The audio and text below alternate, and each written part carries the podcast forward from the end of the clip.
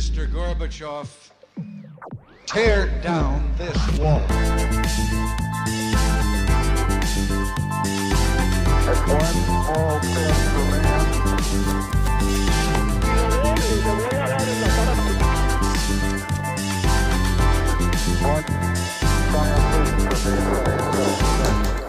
Hola, buenos días a todos y bienvenidos a un nuevo programa de Acaparchando. La verdad que hoy sí que viernes por la tarde nos vamos a gozar este programa porque vamos a hablar de millonarios, De millos. de millos, lo mejor que hay. Tenemos aquí al señor Juan Camilo Pisa, desarrollador de software, pero tuitero y, Así de- y creo que más apasionado que yo por millonarios, que ya es mucho decir. Bueno, yo pues eh, me considero bastante apasionado. Yo creo que hoy en día eh, mi principal hobby, lo que más hago es como estar pendiente de todo lo que pasa con ellos para estar ahí como interactuando con la gente, escribiendo cosas, mandando noticias y pues bueno, también a través de nuestro portal web, el que tenemos, eh, de Losmillonarios.net. losmillonarios.net, losmillonarios.net, pues estar ahí como muy conectado con todo. ¿Cómo te surgió la idea de los millonarios.net? Bueno, pues esta idea no es mía, es una idea que tiene un grupo de personas hace más o menos 18 años ya, ¿sí? Eh, vienen trabajando con el tema, manteniéndolo a través del tiempo. Eh, yo entré más o menos en el 2018, empecé a hacer cosas con ellos. eh, yo pues toda la vida, digamos, toda la vida Millos, fui fan de losmillonarios.net, eh, lo seguía haciendo en sus podcasts, siempre les comentaba, etc, etc. Cuando se dio la oportunidad, eh, me llamaron, me dijeron, venga, ¿por qué no hace cosas con nosotros? Yo les dije, bueno, de una De una. y empezamos a hacer cosas. Me acuerdo que lo primero que hice fue como una transcripción de una entrevista cuando llegó Gabriel Auche.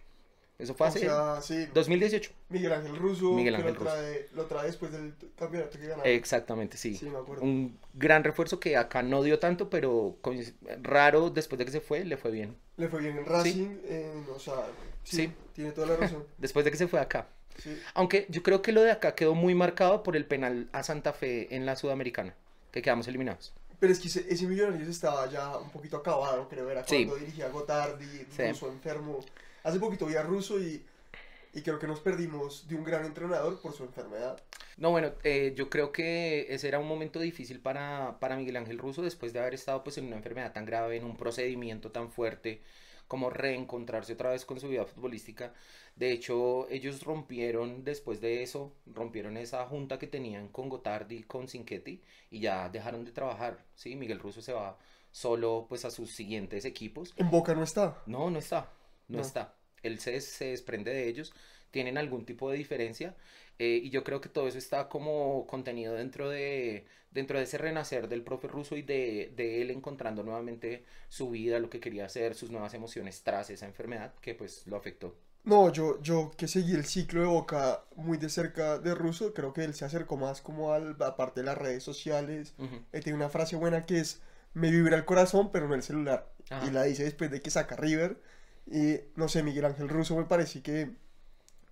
Creo que ese 2018 es malo, pero creo que nos regaló Sí. mucho. O sea, creo que... Sí, yo creo que él, sobre todo desde la parte mental, psicológica, nos dio algo importante y algo que todavía tenemos hasta hoy. Y es que tú hablas de una frase, de esas frases de boca, y acá él nos dejó una frase que yo creo que vivirá por años. Me acuerdo. Se cura con amor. Todo se cura con amor, Todo se exacto. cura con amor. Todo se cura con amor. Es la frase, pues, de batalla que uno incluso después de que Russo se fue, de que eh, pasaron esos momentos de 2018 en el que no se clasificó, ¿cierto? Sí. Russo de hecho se va perdiendo con Santa Fe, si no me equivoco, 3-1, un clásico que si ganábamos pasábamos a, a finales. Em, él se va perdiendo, pero yo creo que nos deja grandes cosas y grandes enseñanzas y fue un ciclo bueno. Sí, Un totalmente. título también, dos títulos, perdón. Dos títulos y contra, contra los que uno quiere ganar. Obviamente, contra los que uno quiere ganar y contra total. los que le duele perder. Sí, Uy, que vamos a entrar ya en ese tema, pero Sí, sí, sí. antes quería hablarte de una cosa que tú haces muy bien, que yo dejé de hacerla, que es Twitter. Sí, Yo era tuitero, sí. dejé de serlo porque creo que me gustaba mucho la pelea en esa época, pero en un momento te, te jode la salud mental. Obviamente. Y usted sí, pues te limitas a millos, pero, sí, sí. pero, y creo que es bueno porque, tipo, este, este es un país con problemas sociales muy grandes y el tema de la política en Twitter es demasiado denso para discutirlo. Sí. Pero igual te debe llegar un odio impresionante de, de Sí, fútbol. obvio. Eh, ahí el tema, digamos, es que mm, yo siento que esos otros temas siempre están, o sea, son importantes, hacen parte del contexto no solo de, de la vida en general, sino incluso también alcanzan a tocar por los lados el fútbol. De hecho, nosotros desde losmillonarios.net, pues digamos que tenemos como eh, ciertas ideas, cierto, ciertos sentires en cuanto a ese tipo de temas sociales, políticos, lo que sea. Alguna vez publicamos unas fotos de unas banderas que salieron en la tribuna norte de, bueno, sur cuando estaban comandos en sur, de una bandera de Petro y Francia y eso fue, mejor dicho, una locura. Sí, creo que ahí en el estadio hay cierto... Exacto. Hay, hay- hay- en el estadio creo que hay un tema ahí de qué tribuna apoya qué político y la Exacto. vaina que todos sabemos que está, pero todo el mundo lo omite. Exacto. Porque de hecho ahorita sí, en Occidental gritaron fuera Petro, no cayó bien. Sí. A mí me parece que no lo tienen que hacer, me parece que fuera Petro no, no va cuando estás viendo fútbol, pero, pero bueno, es parte, Sí, es hace parte del parte sentido. de, hace parte de, digamos, de esa eh, multiculturalidad y como diferentes eh, escalas sociales que uno puede encontrar en el estadio, porque uno puede encontrar una persona de pues un estrato bajo, así como una persona de un estrato alto, y yo creo que lo que nos une a todos es Millos. Y volviendo ahí al tema de lo que me decías, pues yo creo que lo que une a la gente eh, conmigo a través de mi Twitter, de mi cuenta de Twitter, pues es Millos, lo que yo informe, lo que yo pueda opinar, lo que yo pueda contar, lo que yo pueda decir. em, y pues ahí se ha ido como construyendo algo cíclicamente sobre No, eso. no, eres, pues, eres un, un, un líder de opinión, pues, o sea, como alguien que tiene influencia en... O sea, sus seguidores pueden llenar una tribuna del estadio en total. Pues sí, Y, podría ser una pequeña. influye, influye, influye, influye. eh, Sí. Pero, digamos, ahí te, ahí, le- ahí te pregunto, ¿cuál es el, el, pues los más mamones en Twitter? ¿Quiénes son? ¿Los de qué equipo? Como, ¿cuál, es la- cuál es el tema más, más aburrido? No, yo creo que, digamos, em, como mi, mi línea es como apoyar a Millos, ¿verdad? Apoyar a Millos, intento al máximo no criticar como virulentamente a los jugadores del equipo, porque pues entiendo que, no sé, X la embarra en un partido, pero en el siguiente partido él todavía va a estar en el equipo. Entonces a mí no me sirve de nada, así como no le sirve a él, como no nos sirve en el contexto, pues cargarlo negativamente, tirarle mierda, diríamos, Sí. ¿cierto? No sirve para nada. Eh, entonces, pues yo, digamos, con Millos, cosas como positivas, cosas propositivas, cosas eh, buenas a partir de eso. Y de pronto sí, otro tipo de cosas como cargadas o críticas, lo que sea, no sé, contra árbitros o gente de otros equipos. Hablábamos ahorita como cuál puede ser, o me preguntabas cuál puede ser la gente más, como más cansona de otro equipo. Yo creo que la gente de Junior, ¿Los costeños? definitivamente los costeños son especiales para eso. O sea, ¿Aburridísimos?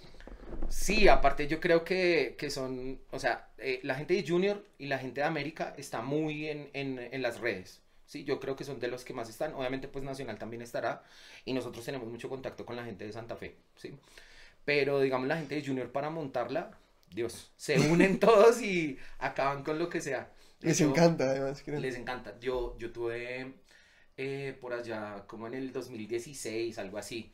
em, había, estaba Harlan en, en, en Junior. Bueno, no sé exactamente qué año. Estaba Harlan en Junior. Y yo le puse un tweet como, ah, no sé, hizo gol o se lo comió, lo que sea. Y le dije como, ah, ese duende HP. Y la gente de Junior, weón, se volvió loca, me sacó imágenes, memes, stickers.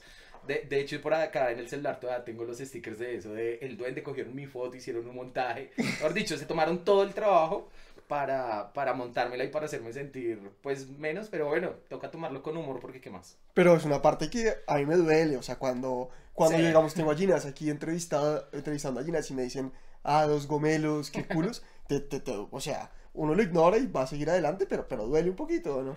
Sí, yo creo que esa parte es importante. Ahorita tú lo tocabas y es como el tema de la salud mental y bla. Como que uno tiene que ser cuidadoso con eso, ¿sí? Como no dejarse llevar mucho, eh, pero tampoco desaparecerse del todo, ¿sí? Yo creo que hubo unos momentos ahí como difíciles durante la pandemia, como que no estaba completamente bien del todo y me desaparecí un par de meses. Mis amigos me dijeron, no, vuelva que lo necesitamos, estuve ahí de nuevo. Y hoy en día, pues, nada, como que tomé por costumbre la persona que quiera debatir de otro equipo y que tenga algún argumento o que quiera contrarrestar las cosas, pues todo bien. Pero digamos el que me insulte sí me parece bobo. O sea, me parece tonto como entrar insultando y es como es como una falta descalificadora en el fútbol de una vez tarjeta roja. Yo sí bloqueo, me importa un cuero. Ok, sí. Bloqueo Y- de una y ya. Pero creo que es mucho la energía que está en el fútbol colombiano. O sea, creo Sí. que, digamos, voy a decir mi opinión, que no, no, es, la, no es la tuya, es en tipo periodistas, pues digamos, Carlos Antonio, me parece que a veces matan a los jugadores, matan al hincha y lo hacen desde un punto de vista que hoy en día el espectador rechaza mucho eso. O sea, creo que al espectador, sobre todo al más joven, no le gusta ver el periodismo como tan tabloide y creo que le gusta ver más que sea positivo. Creo que por eso que ahorita están en una pelea grande, que es la de Eduardo Luis. Creo Sí. que por eso Eduardo Luis gusta tanto, porque ver el partido con Eduardo Luis es una experiencia chévere. Sí, yo creo que él defiende tanto el fútbol colombiano como a los jugadores, intenta pues como consentir a los equipos, como hacer cosas chéveres para que, para que vayan ahí fluyendo las cosas de esa manera positiva. Yo, yo tengo el mismo sentir y por eso creo que hay un gran espacio donde han empezado a surgir otras iniciativas, donde hay eh, medios partidarios que transmiten los partidos, donde hay grupos de pelados que se encuentran y hacen una video reacción y todo ese tipo de contenidos nuevos son los que están apareciendo eh, cada vez con más fuerza y tomando cada vez más atención en las redes. Uno en las redes normalmente compite porque pues, por tiempo de que lo vean y por atención. Total, total, las Ujú. 4000 horas, todos, creo que todos los que empezamos un canal de YouTube estamos obsesionados con las 4000 horas. pero, eh, y, pero te lo digo, creo que a mí sí me parece pues muy importante es el respeto, o sea, te lo digo ahorita que lo viví yo, a mí Ginas ha tenido la suerte de, de venir aquí dos veces, una Sí. cuando estábamos empezando y otra ahorita, y la gente me dice, oiga, ¿por qué no le preguntó eh, tal pregunta, algo picante? Y yo le decía, porque no es mi estilo, porque Sí. yo quiero que cuando la gente esté en este podcast, vamos a debatir, pero sea positivo. Sí, hay cosas que pues uno sabe como que no tiene que preguntar o, o como que prefiere no preguntar en el sentido de, yo creo que para eso justamente está la prensa tradicional, ¿sí? Para preguntar eh, algún tipo de cosas que tal vez no son tan, tan positivas en un sentido eh, y, que, y que hacen más daño de lo que construyen. La idea que yo tengo que nosotros tenemos es esa, como de construir y de hacer que todo el, el ecosistema de millonarios, pues desde nuestra parte, obviamente, muy alejados de pues lo que es Millos Empresa, bla, pero crecer. Igual, digamos por ahí, eh, hace poquito tuvimos la oportunidad de que nos invitaran a, al live de la previa de la final de la Copa. Y pues eso fue gracias al buen trabajo que hemos venido haciendo, entonces eso está bueno. Sí, sí, sí. Y ahí quiero tocar un punto y es, creo que Millonarios pasó de ser un club fatalista a ser un club positivo. Sí. Y creo que cambió mucho la energía. O sea, mi, mi opinión de Serpa y Camacho como directivos es que, pues, digamos, me pare, a mí me parece que los, los salvó Gamero.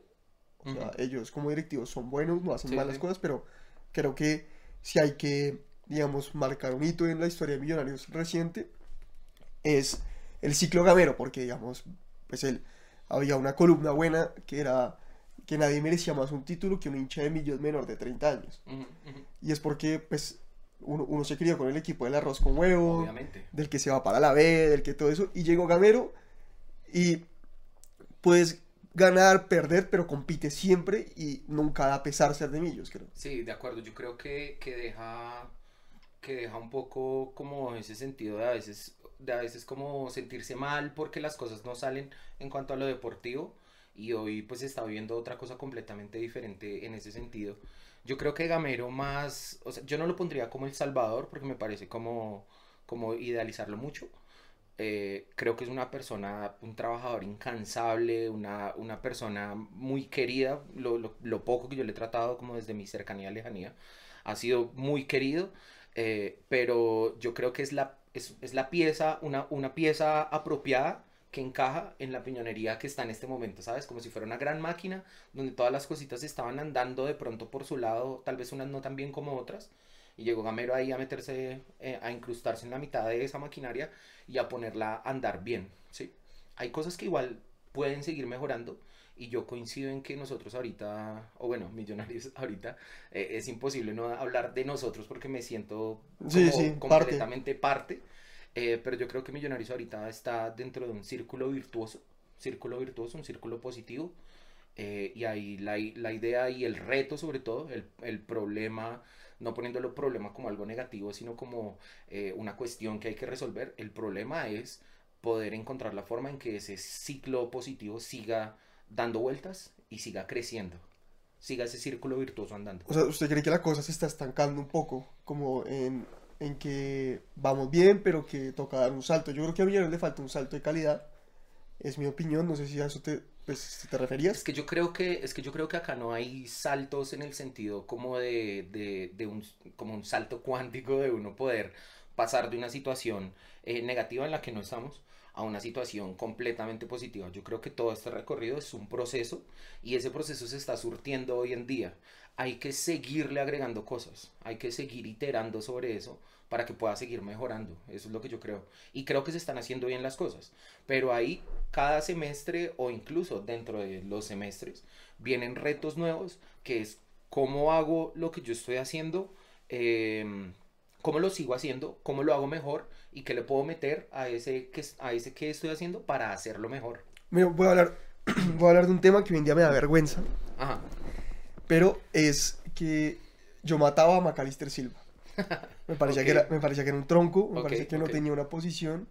Y en la época de Lunari, de, me Mm. parecía que el tipo era una piedra en el zapato. Claramente en esta, pues, o sea, si Macalister ve esto, le quiero pedir perdón, porque creo que, o sea, me equivoqué, pero mal. O sea, Sí, sí. creo que el tiempo, pues, un líder más positivo que ese no se encuentra. Pero creo que, digamos, hablando del, del círculo virtuoso, creo que reemplazar a un tipo líder y que sea un jugador de calidad va a ser muy difícil. Sí, claro, esos son los retos que eso trae. Digamos, para mí en el, en el 2019, cuando llegó Jorge Luis Pinto, em, uno de los grandes problemas eh, fue que se perdió el liderazgo de muchos jugadores. O sea, había muchos jugadores que eran líderes. eh, no sé por qué motivo, pues fueron saliendo esos líderes. eh, y el equipo perdió eso. Digamos, yo siento que en el 2017, cuando se ganó el título, estaba Andrés Cadavid y Andrés Cadavid era un rebelde. ¿Me entiendes? Era un ¿A qué me caudillo, creo. Exacto. Sí. Un tipo que, que, que cuando perdimos eh, el- la posibilidad en el primer semestre, le dolió como un hijo de madre. Están las Sí, declaraciones ahí con de- Sheila, con- en el Atanasio. en el Atanasio, Sí, exactamente.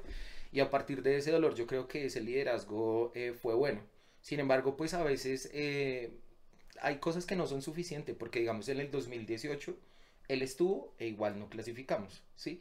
Entonces yo creo que, mm, que esos son retos, hay que seguir buscando y encontrando cuáles son esas figuras nuevas que pueden llegar a cumplir ese tipo de roles eh, positivos y de liderazgo dentro de un equipo. Eh, cuando estaba, cuando, cuando David fue capitán, McAllister estaba, cuando Duque fue capitán, McAllister estaba, y ahora que pues Maca ya tomó la capitanía, pues ha marcado su estilo. Pocas cosas le dolieron más al hincha de Millonarios que lo de Duque. ¿Qué parte? Eh, la ida nacional, Sí. o sea, que la vuelta al fútbol colombiano fuera en nacional, creo que creo que nunca he visto un tipo que odien más en el estadio como a John Duque. Es que yo creo que ahí hay un tema para mí clave y es que el jugador que se ponga la banda de capitán de Millonarios tiene que entender cuáles son los clásicos rivales y a partir de eso pues no ir allá. Yo creo que es una cuestión de sencillo respeto. No, y creo que Millonarios es un club, o sea, Mm. digamos que el fútbol colombiano está en un, en un proceso en el que yo creo que está, está para arriba después de que tocó fondo. Creo que a pesar de que estén pasando muchas vainas que no son buenas, hay como está el proceso de nacional, creo que hay unas ganas de hacer las cosas bien Sí. se ve mucho. Creo que, digamos, yo, un tipo que critico mucho es a Lucas González, Sí, pero creo que el man quiere hacer las vainas bien. Sí. O sea, lo respeto por eso, pero eh, futbolísticamente me parece que es un ideológico y no un entrenador, como que me parece. Yo, yo veo el fútbol de una manera más, más bilardista, más pragmática, que, y no me gusta eso de regalarse. Pero si te digo que, eh, digamos, ahí es cuando cobra especial relevancia. Se me olvidó, se- me, me perdí un poquito el hilo, perdóname. Pero eh, creo que ahí, digamos, pues cobra especial relevancia entender el sitio donde uno está, que es que Millonarios es un club que, Sí, claro. por más de que no hayamos hecho nada internacionalmente desde hace mucho tiempo, Ujú. la gente piensa en el fútbol colombiano y piensa en Millonarios por los jugadores que tuvo, porque Sí. mi, abue- mi abuela que, que se murió y que, y que fue una persona muy importante en mi vida, ella tenía el autógrafo de Di Stefano, siendo que era una señora paisa, Sí. eh, pero tener a Di Stefano en Millonarios, tener a Pedernera, tener a Néstor Raúl Rossi, tener al Búfalo Funes, que pues yo sé que ya es otra época, tener a Iguarán, es algo que a veces creo que la gente tiene que entender como que al, al jugador que se ponga la cinta de capitán de Millonarios hay que mostrar el museo. Si le oiga, Sí. aquí, aquí no es, o sea, aquí esto es un club muy grande, creo. Y creo que la gente reclama mucho eso. Y creo que la gente reclama que a veces el jugador distinto en Millonarios no, no, no ha sentido eso. Vea que mm, ahorita, antes, de, antes del título, antes de la estrella número 16 contra Nacional, eh, Mauricio Silva, que pues es un escritor, escribió recientemente un libro em, de Millonarios, el, el mejor equipo del mundo, Millonarios 1950-1953. Él tuvo la posibilidad, pues se, se conoció esa información de que él tuvo la posibilidad de reunirse con, el, con todo el grupo de jugadores y contarles de qué se trató ese mejor equipo del mundo en esa época. Y a partir de ahí hay como un, como, no un cambio, sino como algo que se le agrega al discurso, por ejemplo, de Macalister Silva, donde él dice, nosotros queremos marcar historia, nosotros queremos marcar una época, nosotros queremos que en el futuro, cuando la gente hable de esta época y de este suceso que se tiene ahora, nuestros nombres estén ahí. Entonces yo creo que, digamos, ese tipo de cosas son buenas, como saber en dónde está, saber de pronto eh, que, bueno, en, durante los 2000 fue pues, una época horrible, pero hoy se está revirtiendo y de buena manera. eh, y a partir de eso, pues poder construir eh, nuevas cosas y un, un- como la identidad de no solo del jugador, sino del hincha de Millonarios a partir de eso. Y creo que para eso juega un rol clave Gamero y es la idea. O sea, Millonarios es un equipo que hoy en día es un equipo más pragmático, pero que tiene jugadores de buen pie. O sea, Sí, Cataño, McAllister, Daniel Ruiz. Y es históricamente lo que fuimos. Creo que de acuerdo. en Millonarios jugó Troviani, Millonarios jugaron tipos que daba, que uno paga una boleta por verlos jugar. Y, en- y creo que en un punto de la historia sí dejamos eso muy atrás, que era saquemos el resultado como sea. Exacto, por el como sea, por Y la no va, necesidad. pero la, la chambona de Millonarios no puede ir, o sea, tenemos que, por hoy en día me gusta mucho que tenemos dos centrales que salen jugando, tenemos unos tipos en el medio que intentan dar tres pases seguidos, que son un poquito, que, que se intenta un poquito jugar, y creo que eso tiene que ser el pilar de lo que es Millonarios, que es, oiga, vamos a jugar Sí. un poco. De acuerdo, mira que, por ejemplo, la identidad de Santa Fe, de nuestro vecino, durante toda la década, la década del 2010, o, o incluso, bueno, no sé qué tan atrás, pero digamos durante la década del, del 2010, que fue eh, de, sí, que fue como su época más ganadora, La de la identidad de ellos, exacto, la identidad de ellos que era ser muy fuertes en defensa y ganar en los tiros libres, en las pelotas de costado. Y eso es una identidad y con base en eso tuvieron cierto suceso y a partir de, digamos, em, de ese tipo de cosas, de esa identidad, de ese saber o querer que el equipo juega una cosa, yo creo que se van marcando ciertas, ciertas eh, líneas y dentro de eso, por ejemplo, está Gamero como técnico, los jugadores que tienen que llegar, la idea que se tiene que poner en juego y ese tipo de cosas. Creo que el, el hincha de Santa Fe tiene complejo de víctima, siempre va a tener, o sea... El hincha de Santa Fe siempre cree que lo robaron, el hincha de Santa Fe siempre es el que llega, el que llega, eh, el que cree que su equipo es el más sufrido del mundo y creo que la identidad que le dieron iba perfecto a lo que el hincha de Santa Fe quiere ver de su equipo, que era, pues me acuerdo de ese equipo que era Baldomero Perlaza que jugaba por derecha, corriendo, haciendo la banda, todos corrían y Omar Pérez, que es un, era un jugador distinto, Sí, por supuesto. que porque no vamos aquí a hablar tampoco Sí, no. sandeces Ujú. eh, marcaba la diferencia. Pero creo que el, el- aquí es, aquí digamos, creo que haciendo, volviendo un poquito a lo mismo, pero sin ser repetitivo, creo que es muy importante el jugador que está saliendo de las inferiores de Millonarios. Creo que el, el- hay un audio muy bueno de Ariel Holland, que es Sí. que él habla de cómo hay que, cómo, cómo hay que replantear Independiente a futuro, que es el Independiente que gana la Sudamericana. Ok. Y él dice que, esos, que los Bocini, que los Burruchaga no están más y que hay que hacer un equipo con dos o tres jugadores de jerarquía, pero con mucha dinámica. Y creo que hoy en día en Millonarios para mí tiene el mejor jugador del fútbol colombiano, que es Cataño, Ok. y se le, se le juntan tipos con buena dinámica y que entienden cuál cumplir una función. Creo que está, está Beckham, está Steven Vega, y creo que a partir de ahí, pero a partir de decir, este equipo quiere salir a hacer esto, es lo que hay que construir, creo. Sí, yo creo que, digamos, ahí en ese tema de, de- de buscar el talento joven y de la selección de, de esos jugadores que van llegando, es donde tal vez pueda empezar a darse ese, ese salto diferencial o ese, ese mejorar mucho más rápidamente para poder eh, tener, digo yo, un mejor proceso de captación, un mejor proceso de como de, pulir mejor a esas joyas que vienen a veces en bruto y que necesitan muchas cosas eh, y de mejorar en sí esos jugadores. Porque pasa una cosa y es que Millonarios en estos cuatro años con Gamero le mostró al fútbol profesional colombiano algo que ya se sabía y es que eh, se pueden hacer procesos largos teniendo jugadores jóvenes hechos en casa que se agreguen a esa columna vertebral que tú dices Y que se solucionan las finanzas. y que solucionan sobre todo las finanzas, que las finanzas son un tema vital en, esta, en el tema del fútbol, porque pues si no se sacan jugadores eh, en un país como Colombia, donde los derechos de televisión son tan bajitos, pues no, no, no se puede seguir creciendo y competir no solo a nivel local, sino a nivel internacional. Entonces ahí es donde yo creo que, que está el reto para Millonarios y donde tiene que seguir creciendo y mejorando en esa captación del talento. Y claramente aquí puedo decir una barbaridad que de temas que usted entiende mejor que yo porque está más metido.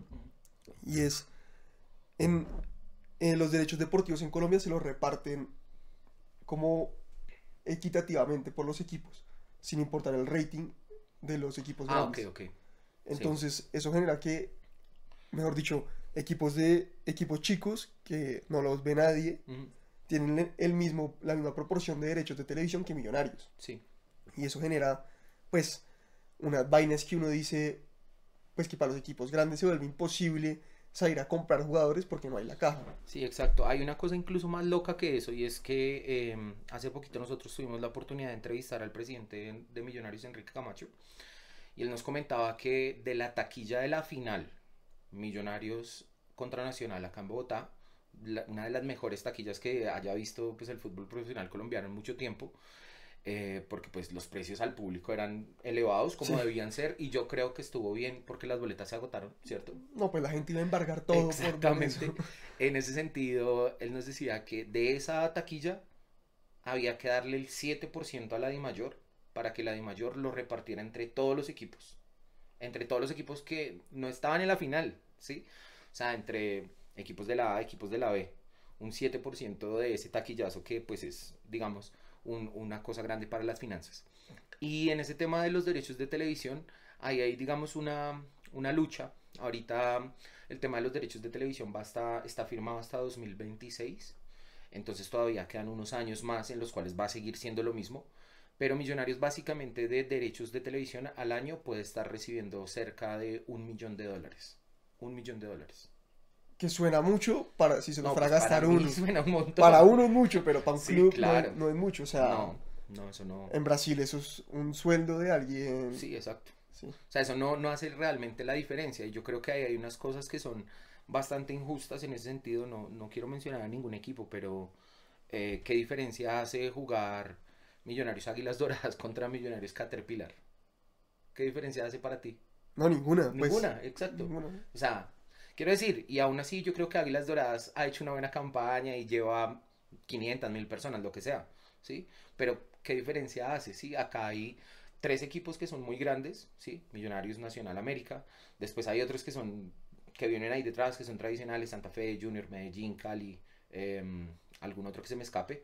Em, y después de eso vienen pues una serie de equipos eh, del montón que tal vez no les suman tanto en ese sentido. Entonces, em, en, en Inglaterra, por ejemplo, eh, los derechos de televisión se reparten de una manera más equitativa, teniendo en cuenta asistencia de gente a los estadios, teniendo en cuenta ratings en televisión y teniendo en cuenta el suceso deportivo eh, que los equipos tengan. Hay una base y a partir de eso se suman todas estas otras cosas que te digo. Pero te incentiva mucho. a, a a que- ser buen equipo. a Y a que mejor. quedar de décimo no es Claro. lo mismo a quedar de décimo sexto, aunque Claro. no te fuiste al descenso ni nada, pero no es lo mismo. No es lo mismo, claro, claro. Y a salir a competir mejor por fuera, etc, etc. Porque ese, ese tipo de suceso deportivo, ese tipo de cosas, pues dan ventajas económicas, que a fin de cuentas terminarán alimentando nuevamente la maquinaria para que pueda seguir girando, ¿sí? Eso es a lo que voy. Entonces, eh, bueno, pues hay que esperar a ver qué pasa en, en estos años que faltan y qué pasa después del 2026, cómo puede llegar a cambiar eso, porque yo creo que sí es un punto de inflexión lo que pueda llegar a pasar ahí en cuanto a derechos de televisión. Bueno, antes de volver, pues como de ponernos a, a decir lo que, lo que al futuro, quiero saber un tema y es que a mí algo que me encanta y es recordar cosas del fútbol y quiero saber cuál es el gol de Millonarios que usted más ha celebrado o cuál es el, el partido de Millonarios que a usted más le, le pareció como que lo, lo le dice, dice como ese día me pareció un éxtasis de felicidad. Pues yo creo que, mira que pasa algo chistoso y es que en, en, en las finales yo creo que son los goles más importantes y los que realmente lo dejan marcado a uno. Y a mí me ha tocado, eh, esta final contra Nacional me tocó en prensa. Nosotros en prensa pues digamos que no podemos eh, tener prendas del equipo, no podemos como vestir nada así, seamos hinchas, bla, lo que sea. No podemos porque nosotros ahí pues vamos representando un medio. Eh, y pues tampoco podemos ser, no, no se pueden grabar videos, han, sacado a mucha gente por grabar videos y no se puede ser pues muy efusivo, ¿sí? Hay que ser profesional. sea, Hay que, sí, hay que respetar el espacio en el que uno está pues haciendo una labor periodística en ese momento. Entonces, digamos, el gol de Ginás, yo creo que ahorita en la final lo sentí muchísimo porque es que era muy necesario hacer el gol en ese momento. Lo sentí muchísimo y fue como que no lo pude celebrar, me tocó quedarme más bien tranqui porque pues si uno de nuevo se pone muy efusivo, pues le dicen, oiga, sálgase. ok. Y eso es un problema porque pues uno está, digamos, haciendo un trabajo y demás. Mm, pero el que sí pudo celebrar como un demente fue el de Henry Rojas. Yo creo que ese gol a muchos nos dejó marcados porque eh, más allá, digamos, del penal de Lucho en el 2012, que era como cortar todo un gran sufrimiento, este de Henry Rojas fue como otra vez volver a sentir lo mismo y digo yo, como en una etapa de mi vida mucho más, mucho más metido en todo, ¿sabes? Entonces... No, ese gol, el gol de Henry Rojas sigue siendo, también creo que por el contexto del partido, o sea, sí, por supuesto. creo que yo en pandemia me, me volví a ver ese partido, es un partido donde Santa Fe le da un baile a Ujú, Millonarios, ujú. porque la final de ahorita de Nacional siempre fuimos mejores, Siempre, sí. Que- En los dos partidos. sí, o sea, Gina la contó y la conclusión, o sea, yo no le quise decir, no quise que lo dijera, pero a Nacional, mejor dicho, lo voy a decir sin pelos en la lengua, a Nacional le dimos un baile todo el tiempo, lo que pasa es que ahorita en la final de Copa tuvieron un chepazo, pero digamos, aquí te quiero, te quiero decir es, esa final de, del gol de Henry Rojas, creo que Santa Fe nos está arrollando Por supuesto. y sale un tipo que metió un gol descontextualizado de lo que había, Súper descontextualizado. lo que había sido su temporada, todo, porque venía una temporada horrible. Sí, aunque era su especialidad. Henry Rojas tiene muchos goles buenos de media distancia. Sí. O sea, él de media distancia le pegaba muy bien. Digamos, en ese contexto no está tan fuera de contexto. Pero en el contexto que tú dices, de la temporada, del partido, de su trasegar en general en Millonarios, no había tenido un pico tan alto y tan glorioso como ese. No, total, total. Bueno, y ahorita ya volviendo al tema del futuro, Sí, digamos, a mí, y creo que es lo que todos pedimos, yo quiero una buena aventura de Millos en Sudamericano o Libertadores. por supuesto. Creo que ya quedó muy lejos la de 2012, ya quedó muy lejos la de Banemerac. Ujú. Creo que es lo que todos 2007. queremos ver. Que la de Banemerac también fue buena, la Sí. de... eh, Muy emotiva, pero sí. eso era. Ay, yo creo que era más como empuje, amor propio. Sí. Que creo yo que es un poquito lo que dan este tipo de técnicos, como con ese mensaje y esa, esa fogosidad que pueden tener. Digamos, yo de ruso, creo que, sin conocer cómo eran los trabajos de él, yo creo que él, siendo excelente técnico en cuanto a lo que les enseñaba tácticamente, no era tan bueno tácticamente como emocionalmente. O sea, Yo creo que emocionalmente los llevaba a otro nivel y les hacía sacar ese amor propio. creo que Russo tiene efecto Ancelotti, que es como... Exacto, algo que así. es que es más vestuario que táctico y que, que los tipos le creen y lo empiezan a Sí. querer y todos se, se agrupan alrededor de él. De acuerdo. Y Pero- pues mucho más con esa situación tan jodida de la enfermedad de él, yo creo que eso fue un aliciente Sí, brutal para el equipo. Bueno, entonces, y ahí quiero saber usted cuál le parece que tienen que ser las claves para que eso ocurra.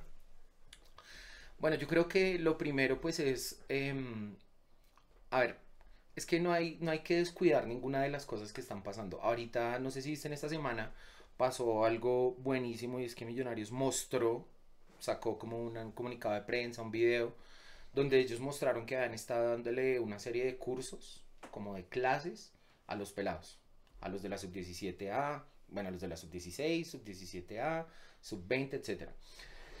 Esas clases, digamos que son una cosa que me parece muy valiosa y es que les enseñen a ellos como cosas ocupacionales y que les sirvan para su vida. Entonces, eh, por ejemplo, les enseñaban de finanzas, les enseñaban em, cosas, digamos, relacionadas con sexualidad, que son muy importantes para un jugador de fútbol, les enseñaban temas de nutrición, les enseñaban temas de fisioterapia en su casa, etc. Entonces, con eso, yo siento que se está trabajando en mejorar a esos jugadores eh, que vienen ahí, que son los que van a soportar, digamos, económicamente el futuro del equipo y a hacer esas piezas que pueden ir entrando al, al equipo profesional. Sí, ese es un punto clave.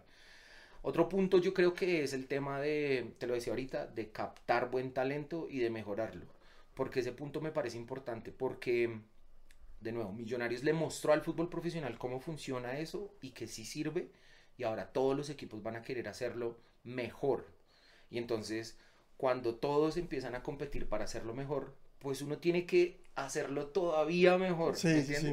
O sea, y, y digamos, Nacional eh, lo hace muy bien. Nacional siempre tiene jugadores en las categorías de selección, colo en las diferentes categorías de las selecciones Colombia, siempre tiene jugadores. Eh, ahorita tiene jugadores jóvenes muy buenos. Y yo Ese creo de que. Osa, distinto me parece. Bueno, aunque él no salió de Nacional, Ah, él lo trajeron, pero digamos eh, Ocampo, eh, Velázquez, em, Robert Mejía lo trajeron, él no tanto, em, diría yo Perea, em, una Asprilla, sí, o sea, tienen varios jugadores que ellos han hecho y que estoy seguro que ahí atrás traen más, entonces hay que mejorar en eso. Pero ya para el equipo profesional como tal, yo creo que sí hay necesidad de traer un par de jugadores grandes hechos que le puedan sumar al equipo como en, como en, sobre todo digamos, creería yo, hoy en el gol.